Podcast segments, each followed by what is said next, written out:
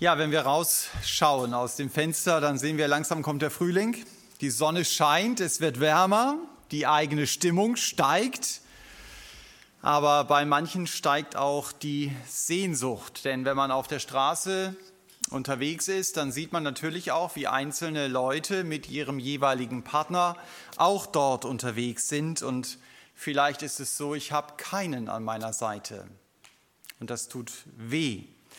Und das ist natürlich ein schwacher Trost, wenn ich dann sehe, das geht anderen auch so. Äh, nicht umsonst machen Parship und Co. gerade in dieser Zeit auf ganz großen Plakaten Werbung und sagen, wir können dir einen passenden Partner vermitteln. Leider sind das in der Regel keine Christen. Beziehung, das ist ein großes Thema für uns als Menschen. Es ist auch ein großes Thema für uns als Menschen, weil Gott das in uns hineingelegt hat. Wir sehnen uns nach einem Gegenüber. Das gehört in der Regel zu unserem Betriebssystem. Aber nicht immer erfüllt sich dieser Wunsch nach einem Partner. Leider. Und dann muss oder darf oder soll, je nachdem, wie man es formuliert, ich noch mehr darum beten, dass Gott all meinen Mangel ausfüllt mit sich selber. Also dass die Beziehung zu Gott in meinem Leben so erfüllend wird, dass andere Sehnsüchte kleiner werden. Und dass sie aushaltbar werden, denn ich glaube nicht, dass ich sie einfach nur wegschieben kann und dass sie mich gar nicht mehr betreffen. Mit dem Thema Beziehung werde ich immer wieder konfrontiert in meinem Alltag. Aber ich werde mit diesem Thema Beziehung auch konfrontiert, wenn ich die Bibel aufschlage. Und heute Morgen geht es um ein Buch, in dem die Liebe zwischen Menschen eine sehr zentrale Rolle spielt. Es geht um das Lied der Lieder oder wie wir im Deutschen auch sagen, das hohe Lied. Das haben wir ja als Gemeinde in der Reihe Gemeinde liest Bibel diese Woche im Wesentlichen zusammen gelesen. Es heißt das Lied der Lieder, weil es wahrscheinlich das vollkommenste unter den 1005 Liedern ist, die Salomo geschrieben hat. Er hat viele Lieder geschrieben, aber dieses Lied hat einen Spitzenplatz. Durch die Jahrhunderte waren Bibelleser aber immer wieder irritiert, warum steht dieser Text überhaupt in der Bibel? Und die Ratlosigkeit der Ausleger, die sieht man auch daran, dass es für das Hohe Lied ganz verschiedene Auslegungsansätze gibt. Und die einen, die sind auf der Seite angesiedelt, die anderen sind auf der anderen Seite angesiedelt. Nach der jüdischen Tradition zum Beispiel geht es im Hohen Lied gar nicht um eine Beziehung zwischen einem Mann und einer Frau, sondern es geht in einer bildlichen Sprache um die Beziehung zwischen Yahweh, also zwischen Gott und Israel. Die Christen sagen, nein, nein, also das ist nicht wirklich das, äh, was das Hohe Lied vermitteln möchte, sondern es geht um eine Beziehung zwischen Christus und der Gemeinde. Naja, und ähm, dann gibt es noch den dritten Ansatz, dem ich persönlich folge. Ich folge da eher dem, was Martin Luther gesagt hat, der es so formuliert hat, gemeint ist immer, was da steht. Und äh, deswegen glaube ich, es geht tatsächlich um ein Liebesgedicht mitten in der Bibel. Um dieses Gedicht richtig zu verstehen, muss ich natürlich auch die Metaphern, die Bilder, die da verwendet werden, eben richtig deuten. Also wenn es heißt, dein Haar ist eine Ziegenherde, dann geht es natürlich um das volle schwarze Haar und nicht darum, dass die Frau meiner Träume sich womöglich nicht gekämmt hat oder dass sie so charakterlich anstrengend ist wie eine Ziege oder dass sie vielleicht sogar riecht wie die ganze Ziegenherde. Also bei jeder Geschichtsinterpretation in der Schule versuche ich ja den Sinn der Metapher zu erfassen, aber ich lege keinen anderen Sinn dort hinein. Also ich nehme keine Zettel, versuche sie da reinzupacken und sage, ah schön, habe ich gefunden, aber habe ich selber vorher reingelegt. Das ist dann Eisegese, das ist nicht Exegese, sondern ich sehe die Metapher und ich schaue, was bedeutet das, was will der Autor den ursprünglichen Lesern sagen. Und ich glaube, wir tun uns auch so schwer mit dem Hohen Lied oder im Hohen Lied, äh, weil es so offen über Liebe redet. Es redet über romantische Liebe, aber es redet auch über körperliche Liebe und das irritiert uns. Vielleicht auch deshalb, weil wir vergessen haben, Gott hat das Copyright auf Sexualität. Das hat sich nicht der Teufel ausgedacht. Das hat Gott sich ausgedacht. Gott hat Sexualität erfunden und deshalb wird auch im Hohelied darüber gesprochen.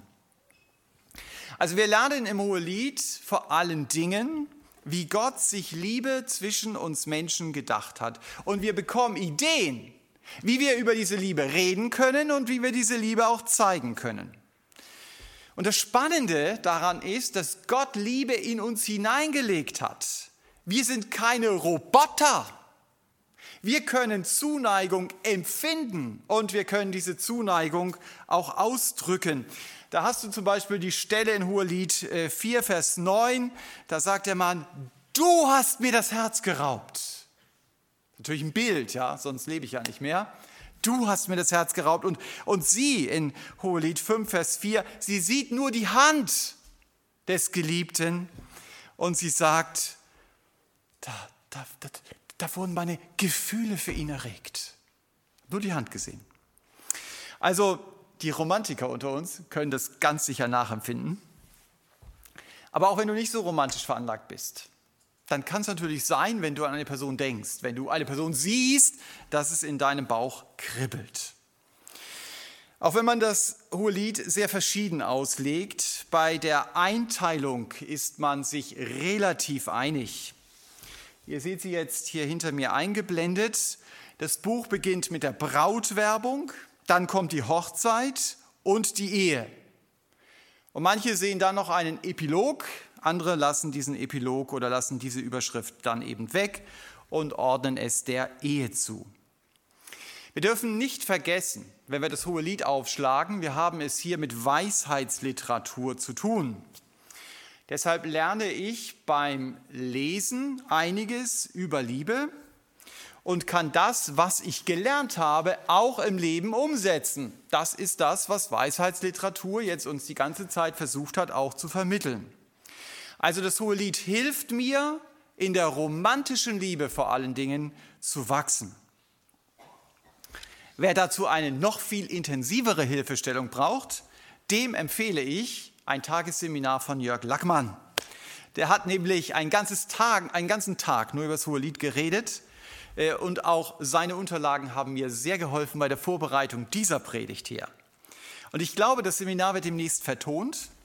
Äh, dann empfehle ich es euch auf jeden Fall anzuhören, weil er es sehr viel umfassender auslegt, als ich das hier in dieser Predigt überhaupt leisten kann. Ja, und nach diesem Werbeblock für den Jörg da hinten formuliere ich das Ziel, das ich mit euch habe heute Morgen. Ich möchte euch heute Morgen motivieren, wenn ihr es vielleicht auch noch nie gemacht habt, das hohe Lied sehr intensiv durchzulesen, nicht nur einmal, sondern mehrmals, um die Weisheit dieses Buches für eure Beziehung anzuwenden. Das kann ich übrigens auch, wenn ich nicht verheiratet bin. Dann sage ich nicht, ich liebe dich, sondern kann ich sagen, du, ich mag dich. Ähm, kann das eben anders formulieren. Wenn ich in das hohe Lied hineinschaue, dann fällt mir natürlich auch auf, den größten Redeanteil hat hier eine Frau, das ist die Sulamit.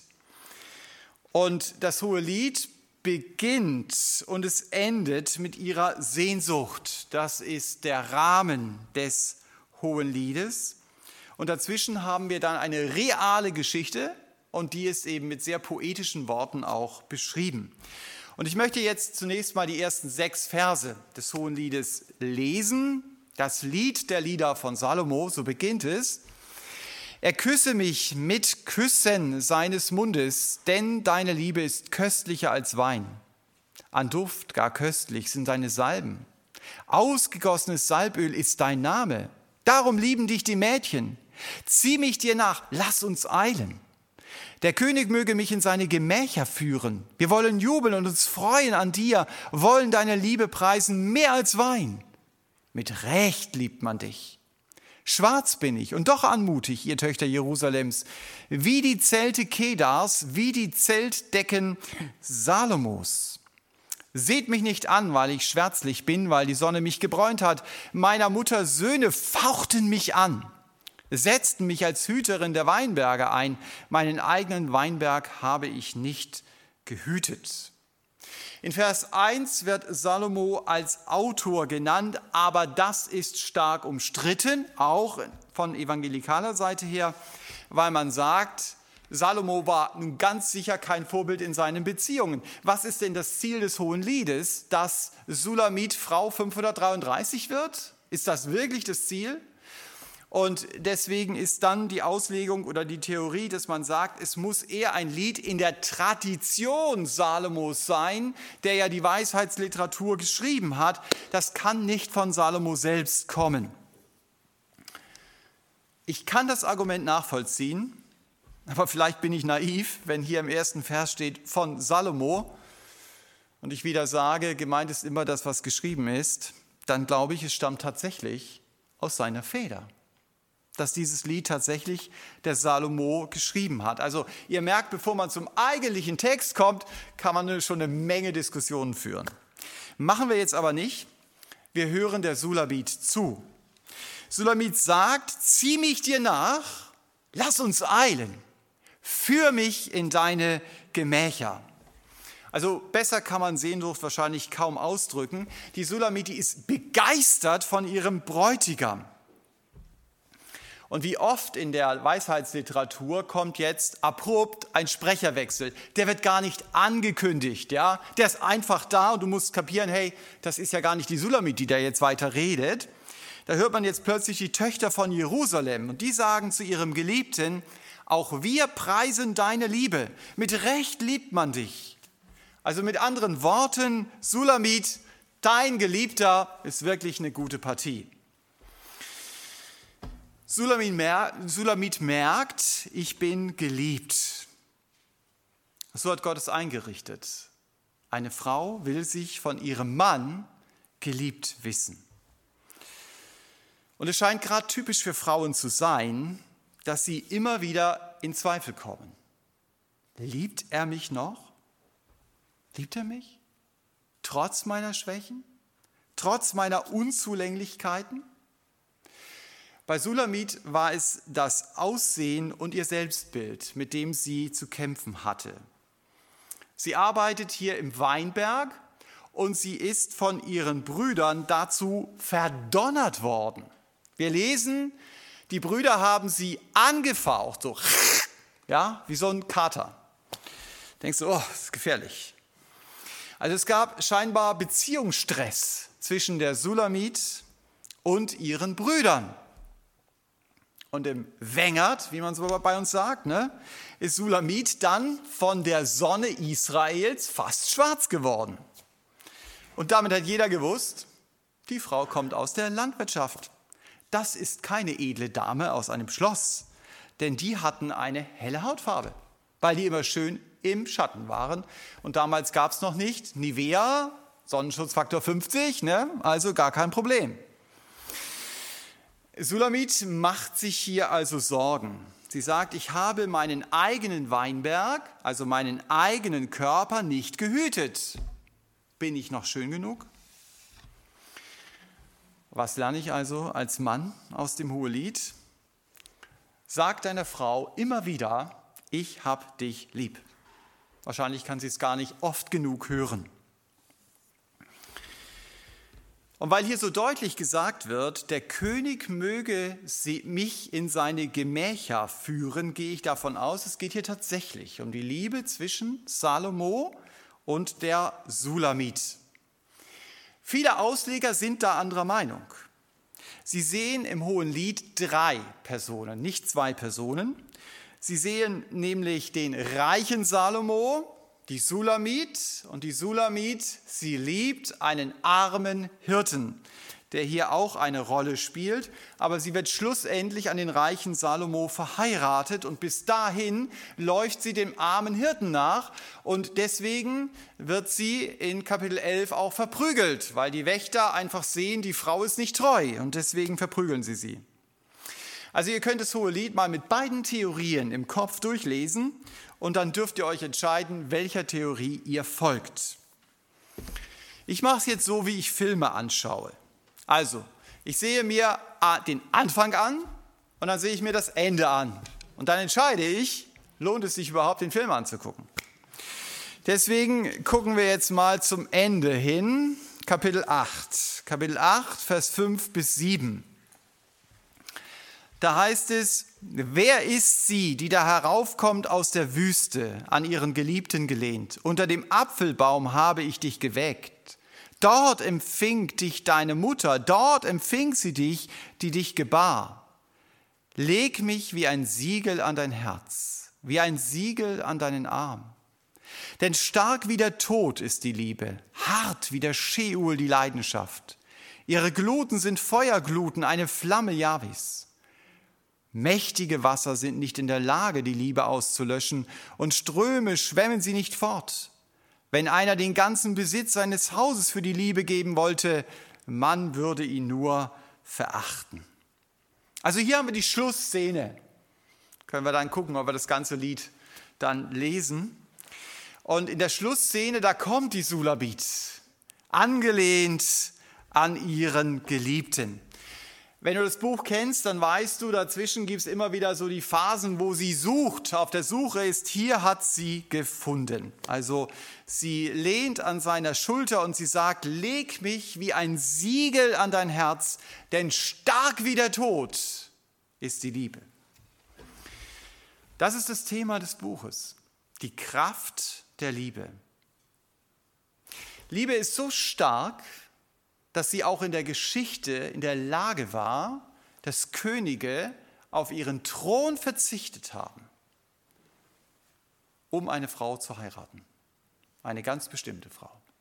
Gesagt, nein, ich will kein König sein.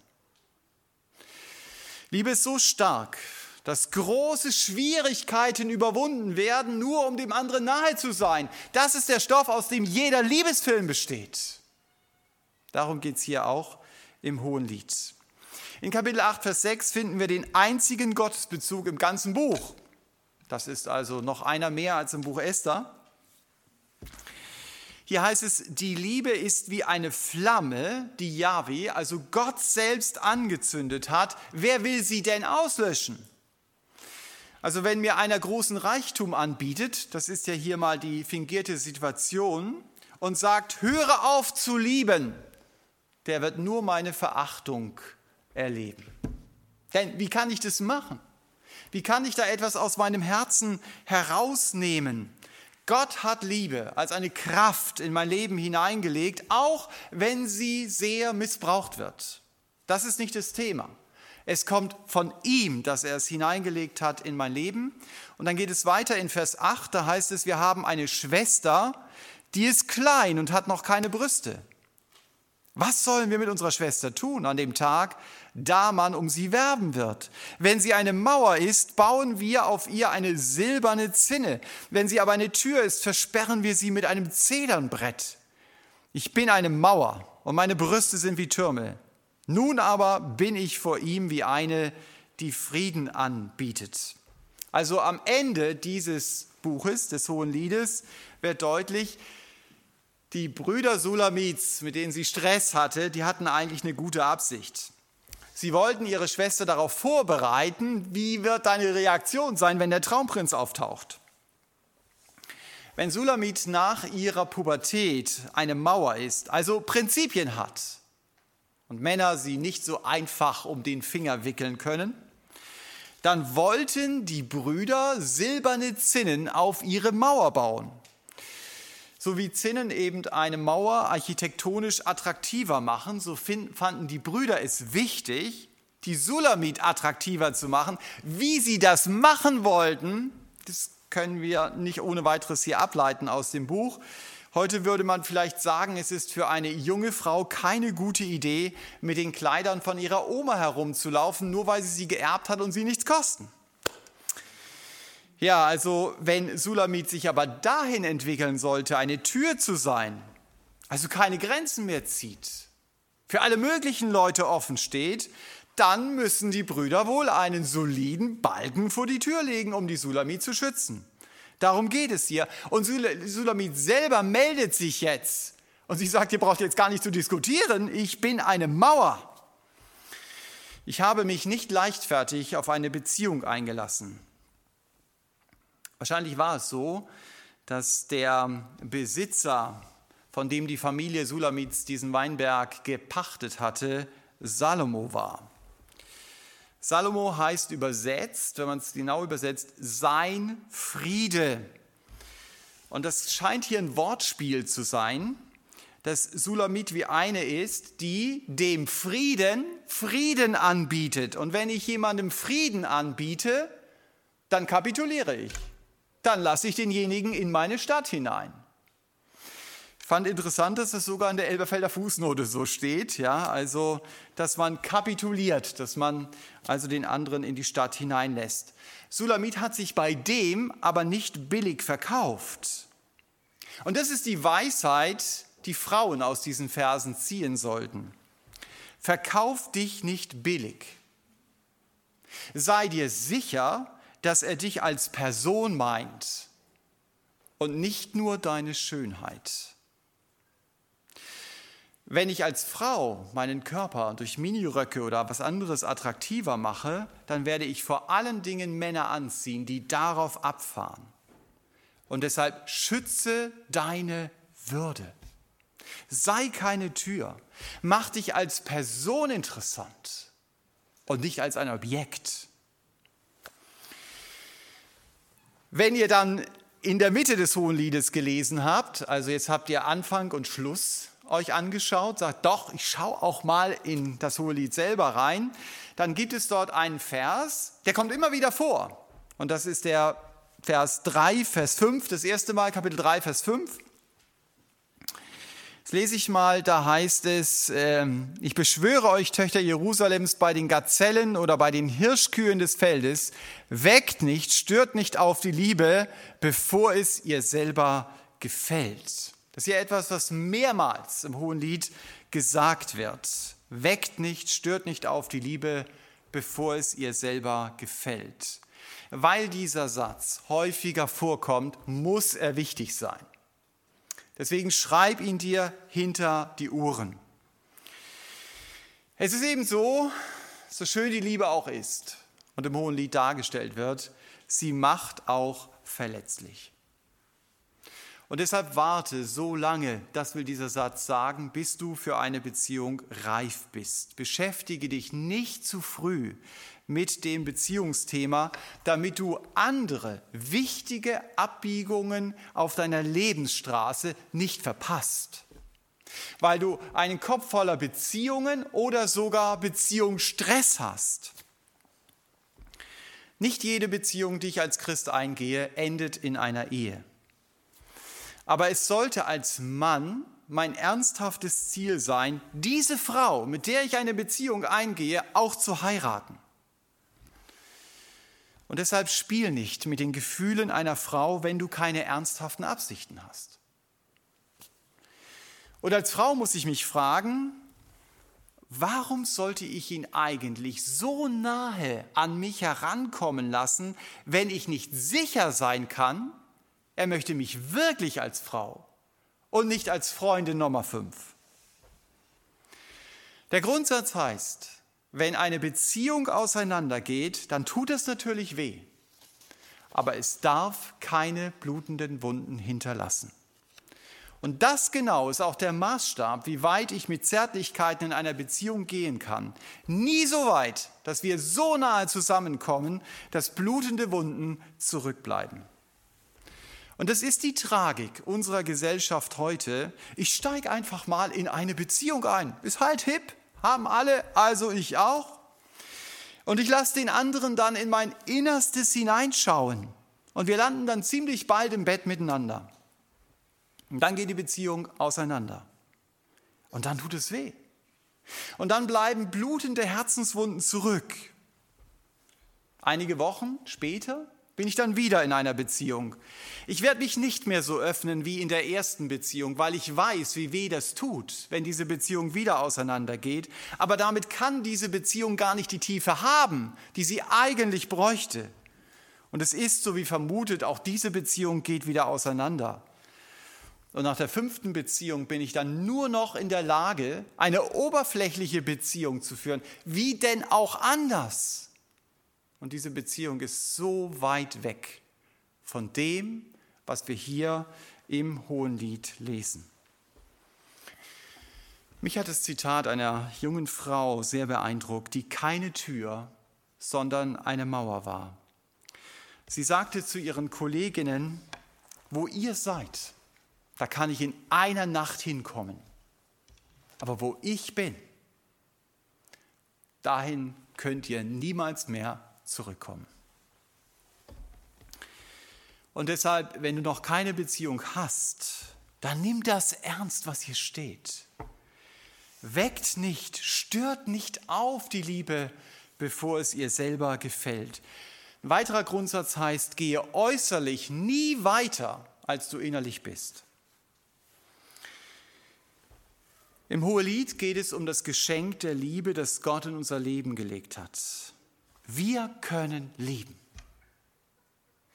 Aber es gibt eine Liebe, die weit über die Liebe hinausgeht, die das hohe Lied beschreibt. Und diese Liebe ist völlig unabhängig davon, ob ich verheiratet bin oder nicht, auch wenn sie an die Liebe einer Ehe anknüpft. Ich möchte mit euch den Text aus Epheser 5, Vers 25 bis 27 lesen, wo es um diese Liebe geht. Da heißt es zunächst, ihr Männer liebt eure Frauen, wie auch der Christus die Gemeinde geliebt und sich selbst für sie hingegeben hat, um sie zu heiligen, sie reinigend durch das Wasserbad im Wort, damit er die Gemeinde sich selbst verherrlicht darstellte, die nicht Flecken oder Runzel oder etwas dergleichen habe, sondern dass sie heilig und tadellos sei. Ihr Männer liebt eure Frauen und sagt es ihnen. Das haben wir im Hohen Lied gerade eben gelernt. Und die Bilder des Hohen Liedes geben mir sehr viele konkrete Ideen, wie ich Epheser, 25, äh, Epheser 5, Vers 25a ganz praktisch leben kann. Aber unser Blick in Epheser 5 wird jetzt von dieser natürlichen Liebe auf Jesus gelenkt, auf seine Liebe zu mir. Dieser Herr liebt mich so, wie mich niemand lieben kann. Die Liebe, die hier im Hohen Lied beschrieben wird, kommt an die Liebe des Herrn Jesus zu mir bei weitem nicht heran. Der Jesus beschreibt seine Liebe zu mir in diesem bekannten Satz in Johannes 15, Vers 13. Größere Liebe hat niemand, als dass er sein Leben hingibt für seine Freunde. Und das hat der Jesus für mich gemacht. Er hat sich selbst hingegeben. Er ist an einem Kreuz gestorben, damit ich ewiges Leben habe. Er hat sich für mich buchstäblich zu Tode geliebt, um mich zu heiligen, wenn ich es mit Epheser 5 sage, um mich für den Himmel fertig zu machen. Er hat mich rein gemacht der ich dreckig mit meiner Schuld vorher durchs Leben gelaufen bin. Und nun benutzt der Herr Jesus mein Leben, um sich selbst groß zu machen. Wir haben es hier gelesen, ich soll tadellos sein, nicht weil ich perfekt bin, sondern weil der Herr Jesus mir seine Kleider schenkt. Wir haben das gehört in diesem Lied, sein Kleid für meins. Und es wurde dort sehr deutlich ausgedrückt, er starb in meinen Kleidern für meine Schuld, damit ich in seinen Kleidern sein Leben leben darf. Ich stehe da und ich frage mich, wie kann es sein, dass Jesus mich so geliebt hat?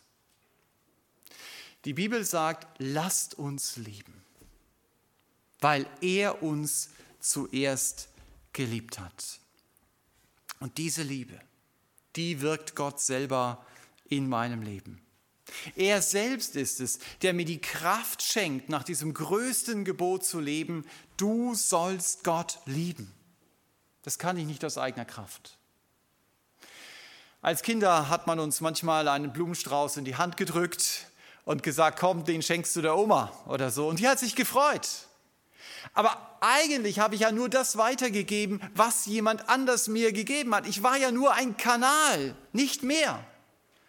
Und genau das ist auch das, was ich sein darf, im Blick auf Gott zu lieben.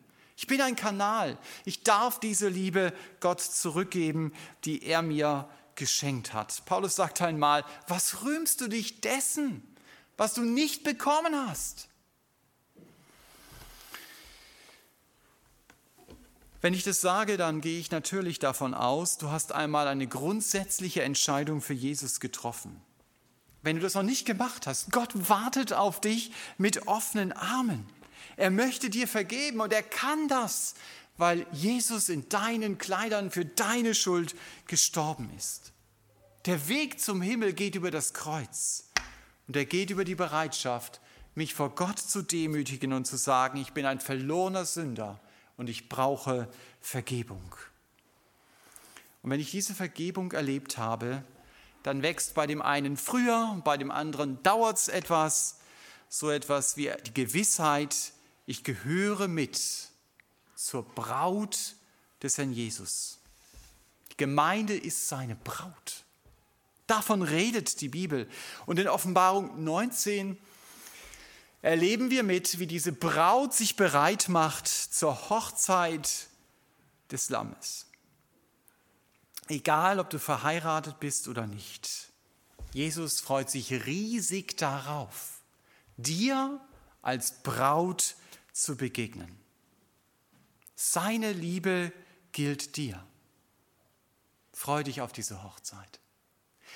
Es ist deine Hochzeit mit dem Herrn, der für dich starb. Und deine Schönheit als Braut des Lammes wird die Schönheit, von der das hohe Lied redet, absolut in den Schatten stellen. Du hast es hier gelesen im Epheserbrief. Du wirst keinen Runzel, du wirst keinen Flecken haben. An dir wird alles schön sein. Weil du für Jesus begehrenswert bist, weil er in dir sein eigenes Bild sieht und du wirst die Ewigkeit mit dem Herrn verbringen, der dich so geliebt hat.